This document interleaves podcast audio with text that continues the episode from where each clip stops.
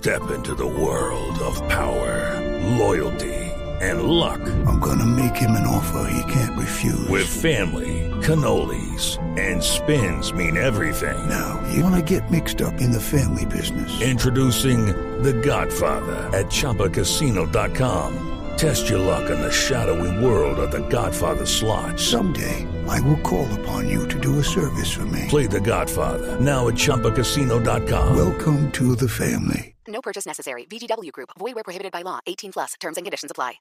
Tecnología, innovación, avances, descripción, términos, aplicación, uso. Todo lo que se inventó o está por inventarse está en la nube. Aquí comienza la nube. Tecnología e innovación en el lenguaje que todos entienden. Hola, ¿qué tal? Buenas noches. Bienvenidos a esta edición de la nube. Buenas noches, W. Buenas noches, Juanita. Buenas noches a todos nuestros oyentes. Eh, Bienvenidos a esta media hora de innovación y tecnología en el lenguaje que todos entienden. Gracias por la invitación. sí, señor.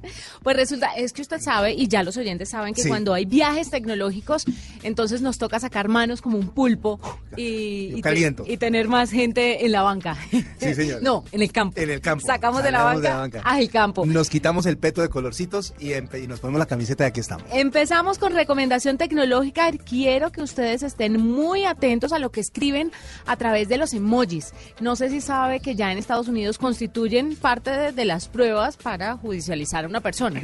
¿Ah, sí? Sí, señor. O sea, los emojis ya se volvieron Usted eh, sabe que los- legalmente, mejor dicho, legales. Bueno, a ver, los emojis se han vuelto un eh, lenguaje universal, digámoslo así. Y aunque no sean pruebas concluyentes, pues sí hacen parte de la recopilación de pruebas de las personas que están siendo juzgadas. Y es el caso eh, específico de un proxeneta en Estados Unidos al que le abrieron un un caso pues por, por prostitución y todo esto y él estaba charlando por chat con una eh, señora trabajadora sexual. Sí. Y entonces, en uno de los de los trinos que le mandaban uno de los posts de los posts decía, "El trabajo en equipo hace que el sueño funcione." Taconcito y bolsita con plata. Entonces ahí dicen, bueno, esto ya es innegable. Y los emojis o los emoticones pues tienen ahí mucho que ver. El tema es que a ver, esto está muy sujeto a la interpretación de cada quien, ¿no? Hay que Es empezar que a... ese es el problema. Hay que empezar a estandarizar un poco el tema, pero le quiero contar que Eric Goldman, que es un profesor de la Universidad de Santa Clara, profesor de Derecho, dice que los jueces deberían de verdad empezar a prestarle mucha atención a los emoticones, que si bien como en el lenguaje natural es complicado entender y no darle una interpretación parcializada, el lenguaje de los emoticones también puede constituir una prueba y una prueba bastante importante. Hay mucha gente, no es su caso ni el mío por supuesto, pero hay muchas personas que ya ni escriben, se hablan No. por emoticones y se entienden todo. Exactamente. O sea, eh, eh, es increíble cómo eh, eso se volvió como una herramienta de comunicación. Nos devolvimos a la época de las cavernas en donde pintábamos los animalitos y las personas y la flechita y, y se contaba toda una historia con dibujos. Ahora hacemos lo mismo, pero con emojis. Pero lo difícil es lo que usted digital. dice. Pero lo que usted dice es clave, Sí. la interpretación.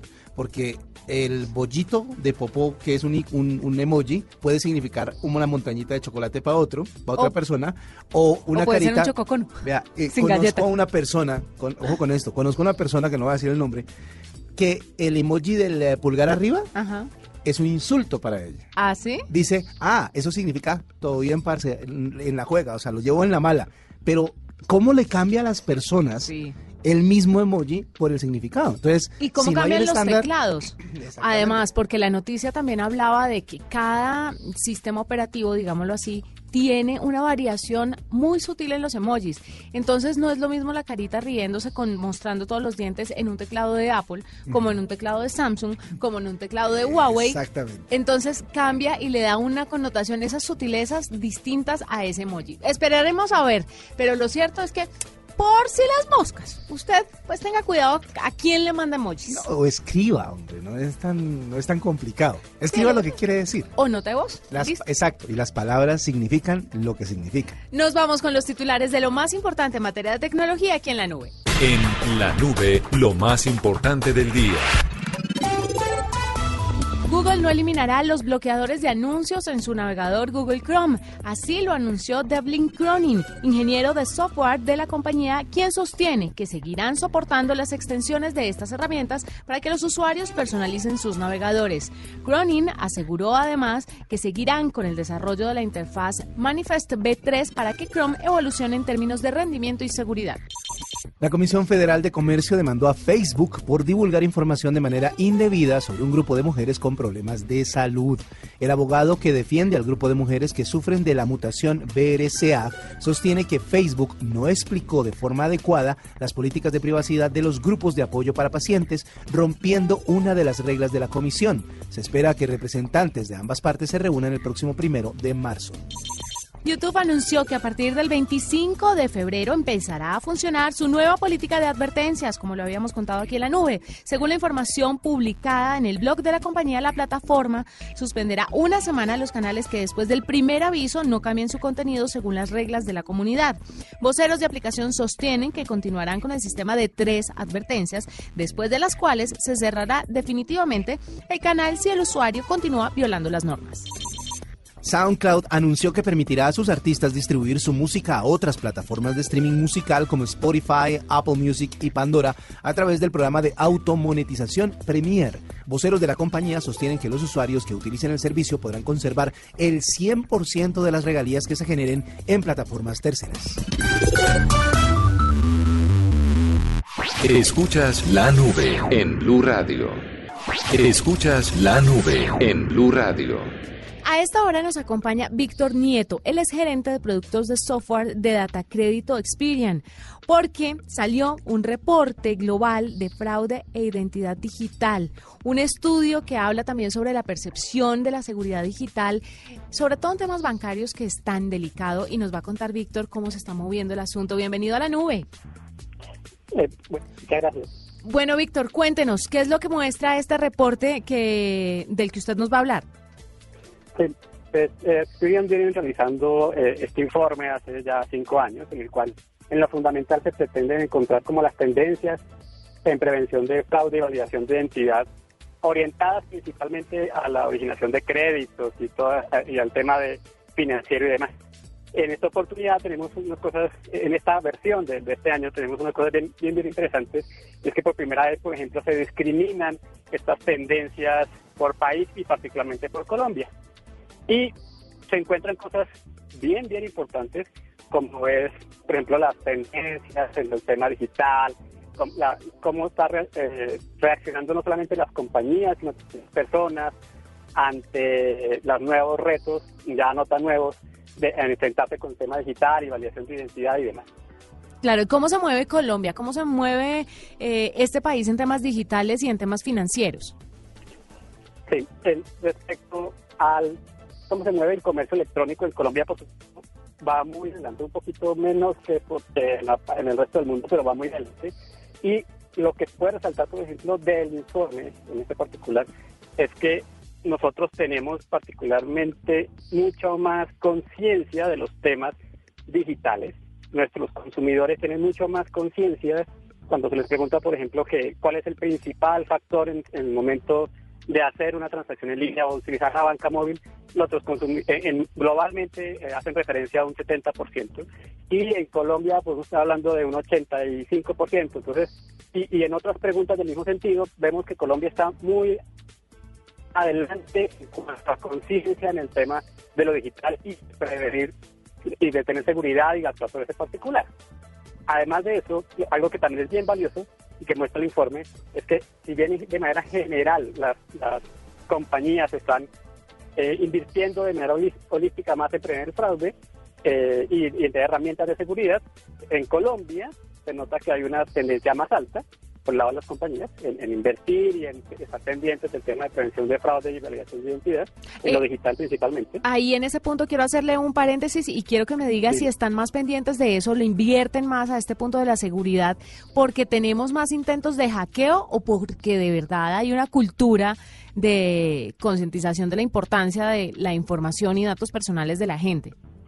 Ahí, ahí tendremos que, para responder, tendríamos que dividir en, en dos partes. Uno, lo que piensan las compañías y otro, lo que piensan los consumidores. Ujú. En el mundo, eh, lo que también muestra el informe es que esa conciencia ha aumentado. Las, las personas están más al tanto de su tema de, de prevención de, de- en el tema digital y de comprar en lo digital y demás, y están más dispuestos a tener ese tipo de, de soluciones. Y las compañías, en cambio, también. Pero hay algo diferente en las compañías y es que antes se consideraba que eh, invertir en temas de, de seguridad iba en contra de la experiencia del usuario, que el usuario eh, pudiera acceder más fácilmente al proceso. Y se tenían, y se actuaba un poco como por silos. Entonces eh, se tenían áreas de prevención de fraude muy específicas para eso, por un lado, y por el otro, áreas de, de producto y de personas que se encargan de llevar los productos afuera, que reñían. Lo que observamos en el estudio es que a nivel mundial eso ya cambia, ya los bancos están, los bancos y las, y las entidades financieras, incluyendo las fintech, tienen un, un- abordaje más holístico a ese particular. En el mundo, y particularmente en Colombia, siempre estado un poquito, en la, en encuesta se, se muestra que la, la intención ha estado un poco más avanzada que incluso en el mundo. Claro. Le quiero preguntar cómo la tecnología ha ayudado específicamente al sector de la banca o a las compañías específicamente. ¿Cómo han visto esa transformación? ¿Ha aumentado la participación de gente? ¿Ha ayudado con la optimización de sus procesos internos? Cuéntele un poquito a las personas de a pie cómo la tecnología puede llegar a cambiar las empresas y también su experiencia como usuarios finales. Claro.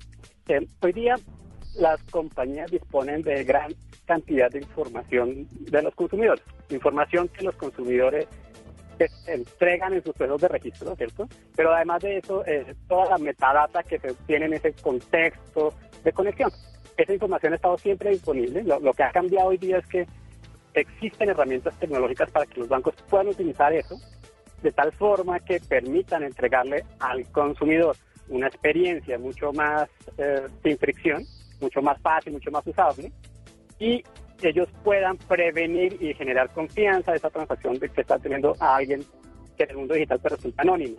Entonces, hoy día, hasta siempre estado, hoy día existen herramientas bastante poderosas, modelos estadísticos, todo el advenimiento de los nuevos modelos este, como Machine Learning, ese tipo de cosas permiten que esa data se pueda utilizar de manera mucho más conveniente y los consumidores puedan acceder a esas herramientas mucho más seguras sin necesariamente entregar más data de la que usualmente entregan. Pues Víctor, muchísimas gracias por estar con nosotros, por contarnos un poco sobre este informe. Esto está abierto al público, la gente puede entrar y chismosear un poco de esta información en algún lado o solamente ustedes se lo están dando a conocer a la prensa. No, eh, estará, estará publicada en nuestras páginas web y hay un foro en donde tenemos también eh, publicado y para que pueda generar discusión y demás. Esto es público, de hecho eh, fue presentado en los principales medios a nivel global eh, y pues aquí estamos en ese proceso de divulgarlo también localmente para, para la prensa y pues para las personas. ¿Y ¿Cuál es la página donde lo podemos ver? En el homepage de DataCredit pues, está eh, por publicarse pronto y pues el detalle de laureles de lo, te lo comunicamos en, Perfecto. en. Estaremos atentos. Gracias a Víctor Nieto, él es gerente de productos de software de Data Crédito, que nos cuenta un poco sobre cómo se está moviendo la seguridad, cómo se mueve este reporte global de fraude de identidad digital, cómo percibe la gente todos esos movimientos a través de Internet, pero también las empresas. Todo esto y mucho más, ya saben, en la página de Data Crédito para que lo tengan ahí en cuenta. Hacemos una pausa, ya regresamos. Arroba la nube blue. Arroba blue radio com. Síguenos en Twitter y conéctate con la información de la nube. Y a ustedes les recomiendo que estén pendientes. A continuación, ya en un ratico, viene Andrés Murcia, que está en San Francisco, para los que no saben o apenas se acaban de conectar a la nube, porque eh, está en el lanzamiento de la nueva serie de los Samsung Galaxy S10 y al parecer una el Galaxy Fold, creo que se llama, el nuevo celular flexible de la compañía surcoreana. Pero hay que hablar también de todos los otros lanzamientos. También llegará Huawei con un esperado eh, smartphone flexible presentado en el Mobile World Congress y ya se lanzaron también las invitaciones o fueron enviadas las invitaciones al lanzamiento del P30 de la misma compañía china. Ya nos vamos hasta el 30. Ya nos vamos hasta el 30, sí señor. Y, y eso pues no, no saquemos a otros. Xiaomi también está con su tema de, de celular flexible y supuestamente, claro que esta información no es tan concreta, Motorola estaría lanzando su Moto, su Moto Racer en el mobile. El que va a ser plegable también. El que va a ser plegable, pero que evoca un poco Sí. ese diseño de Motorola de inicios de... ¿De qué? ¿De, esta década? de los 2000, sí. No, del de, de los 2010. 2010 para acá. Yo tuve el Como 2007 era. Exacto, yo tuve el Razor como en 2007, 2008, más o menos esa fue la época en que accedí al, al negro, sobre todo que era el más difícil de conseguir en un principio, porque se lanzó el plateado y cuando lanzaron el negro todo el mundo quiso tener. Yo lo tenía rosado, discúlpame. Sí, claro, Entonces, no, era lo máximo. Estaremos pendientes y aquí en la nube les vamos a contar si tenemos la oportunidad de verlos todos, Ajá. cuál es el mejor o simplemente no haya un mejor, sino haya hecho uno para cada posibilidad Exactamente. y para cada necesidad y para cada bolsillo. hacer, por supuesto. hacer como el respectivo review para que la gente vea las ventajas y desventajas de cada uno de los Ah, nuevos. haremos un eh, futuro review además de un celular que me contaron, que me contaron, no, que ya viene en camino, me lo van a prestar, lo probaré y es un celular, me han dicho, a prueba de bebés. ¿Ah, sí? Esto es para madres de familia. Me dijeron que esta vaina aguanta desde un bebé hasta un ataque nuclear. Entonces, Bueno. les estaré contando todo eso en la nube de aquí en adelante. Pero hoy específicamente hablaremos con Andrés Murcia, que está en San Francisco. Muy bien. Oiga, hablando de cosas, eh, de, de eventos, de conferencias, de reuniones, ya se viene para el próximo mes de junio el eh, famoso Worldwide Developers eh, Conference. Es esa conferencia que hace Apple en eh, California, hablando con todos los desarrolladores de, nuevos eh, productos, tanto en hardware como en software.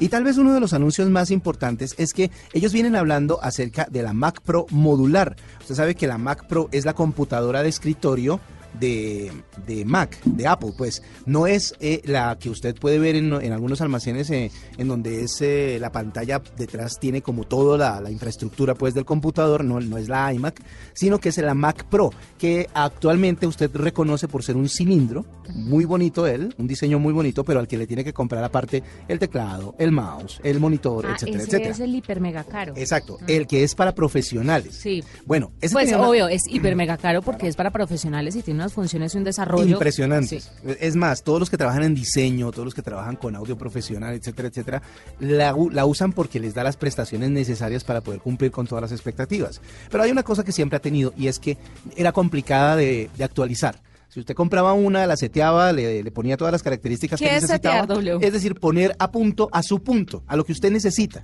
Si usted necesita una memoria tal, una capacidad de almacenamiento tal, una velocidad tal, ahí lo, lo configuraba usted la máquina, se la vendían así y así se quedaba. Eh, era muy difícil actualizar esas configuraciones, lo que salía más fácil era comprar una nueva. Sí. Por eso que van a abrir un poquitico el espectro, que es algo que está haciendo Apple en este año, y es como decir, bueno, está bien, permitamos actualizaciones, permitamos que podamos intercambiar módulos, que de pronto si quiere más memoria, bueno, entonces usted compra la memoria, entonces abre su computador, la saca y pone la nueva. Pero entonces, ¿qué? ¿Nos van a cobrar por toda la actualización? Claro, van a cobrar por las actualizaciones, pero se va a poder actualizar. Es decir, si usted compró esa hipercara computadora, va a tener la oportunidad de mejorarla con el paso de los años y con el paso del desarrollo. No va a tener que cambiarla completa, que es un buen mensaje para todos los que son usuarios de la Mac Pro. Pero eh, de acuerdo a un informe de Bloomberg, el eh, fabricante de esta máquina poderosísima dice que esto va a ser un poquito como un adelanto para apaciguar las ansias de los usuarios profesionales por mantener al día sus computadoras. Así que si ustedes eh, de pronto eran usuarios de PC por la facilidad que tenía de hacerle como un upgrade a su máquina sin necesidad de cambiarla toda, pues bueno, ya no va a tener ese problema o esa limitante por el lado de Apple. Estoy viendo que los de la manzana están tratando de volverse un poquitico más flexibles en sus reglas, no ser tan exclusivos como siempre han sido, buscando llamar la atención de las personas que no son usuarios de esa marca justamente por ser tan cerrados. Porque cuando se nos toca el bolsillo, pues entonces la flexibilidad tiene que empezar a abrir las ventanas a que entren nuevos aires a la Y cuando y además cuando las marcas competidoras hacen los mismos adelantos, pero además permiten que las personas desarrollen cosas nuevas, entonces obviamente la gente empieza a irse hacia Pero esas marcas. además son más baratas. Exactamente. Entonces tiene por todos los lados. Hacemos una pausa, ya regresamos. Usted está escuchando la nube. Arroba la nube blue. Arroba blue radio com. Síguenos en Twitter y conéctate con la información de la nube. Esta es la nube de Blue Radio. Esta es la nube por Blue Radio y le quiero preguntar a usted y a los oyentes a través de arroba la nube Blue qué elemento supremamente tecnológico que ustedes consideren tienen en su casa. El más tecnológico que Lo yo tengo. que usted diga, wow, esto sí va volando. Voy ro- nivel robotina. No, sabe que no, no tengo nada así súper, o sea, lo, lo más avanzado que tengo en mi computador de escritorio, pero de ahí en adelante, que tenga, por ejemplo, una nevera de las nuevas que se conectan a internet, no. Una lavadora inteligente, no. Estoy segura Un- que tiene un televisor que se conecte a internet. Ah, sí, señora, Ah. tengo un televisor. Pero de, de, es, ya estoy a punto de cambiarlo, de hecho, porque es el último de la última serie que lanzaron con 3D. Pero estoy segura que no lo va a cambiar por uno menos, sino que lo va a avanzar. Avanzarlo, Ah, claro, bueno. por favor.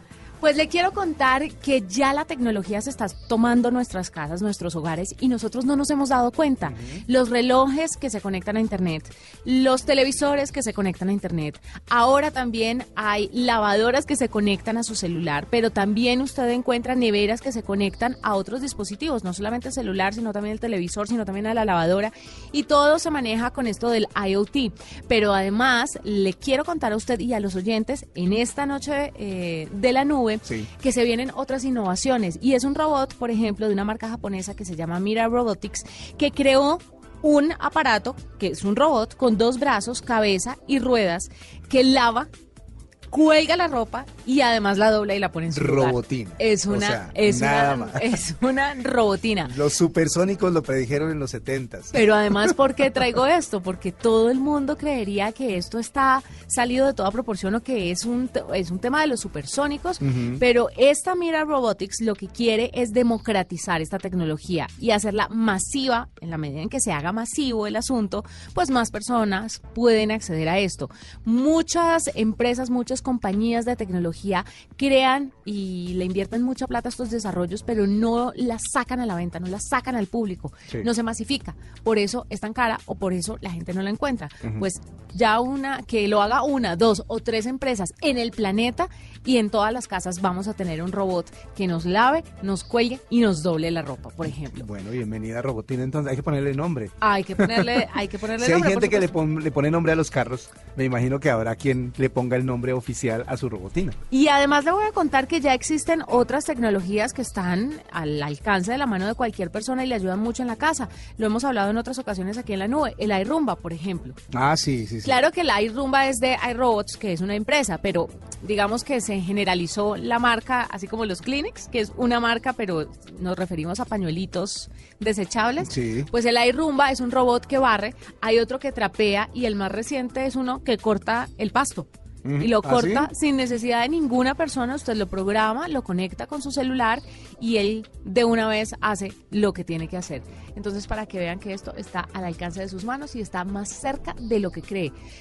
Este asunto de la rumba que barre, yo lo tengo en mi casa y déjeme decirle que ahorra bastante tiempo. ¿Y, y- y lo han tomado bien su mascota, por ejemplo? Sí, lo ha tomado bien porque además el, el robot es muy inteligente y hay unos, bueno, hay unas versiones más avanzadas que otras, pero este mapea la casa y está programado para eh, Interactuar con los... eh, no para saltarse los obstáculos. Ajá. En este tema, animales Sí, claro. y niños, por ejemplo.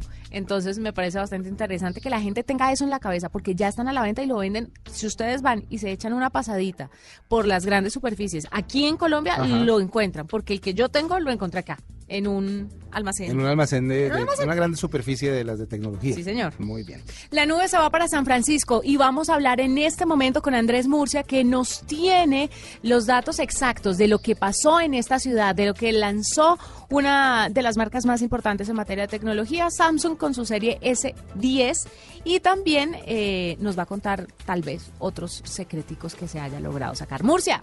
Vive la tecnología en la nube.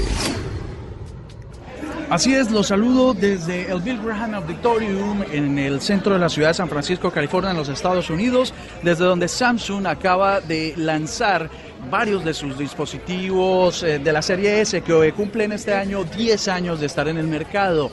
No solo será la versión básica y la versión Plus, como nos tienen acostumbrados, sino será también una versión Essential que va a tener las mismas capacidades, pero va a estar a un precio muchísimo más razonable, y una versión 5G para los mercados de Estados Unidos, Europa y Corea, donde las redes de este tipo ya son funcionales con la promesa de cero latencia y donde van a ser pues muy operativos para el Internet de las cosas. El lanzamiento más esperado por todos y que ha causado gran conmoción aquí entre los consumidores y ejecutivos y clientes de Samsung tiene que ver con el Samsung Galaxy Fold una versión de un dispositivo que esperábamos ver todos en el mercado, que es el teléfono flexible. Y para eso hemos hablado con Ricardo Latorre, él es el gerente de mercadeo de Samsung en Colombia.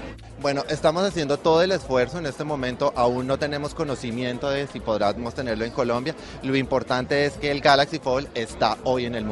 Lo primero, tenemos dos pantallas, una, una pantalla de 4.6 que se abre una pantalla de 7.3 que permite no solamente tener un smartphone, sino una tabla en el bolsillo. Un tema de cámaras, no tenemos una, dos, tres, sino vamos a tener seis cámaras, tres en, tres en en la cámara principal, dos en la pantalla flexible y una en la pantalla frontal.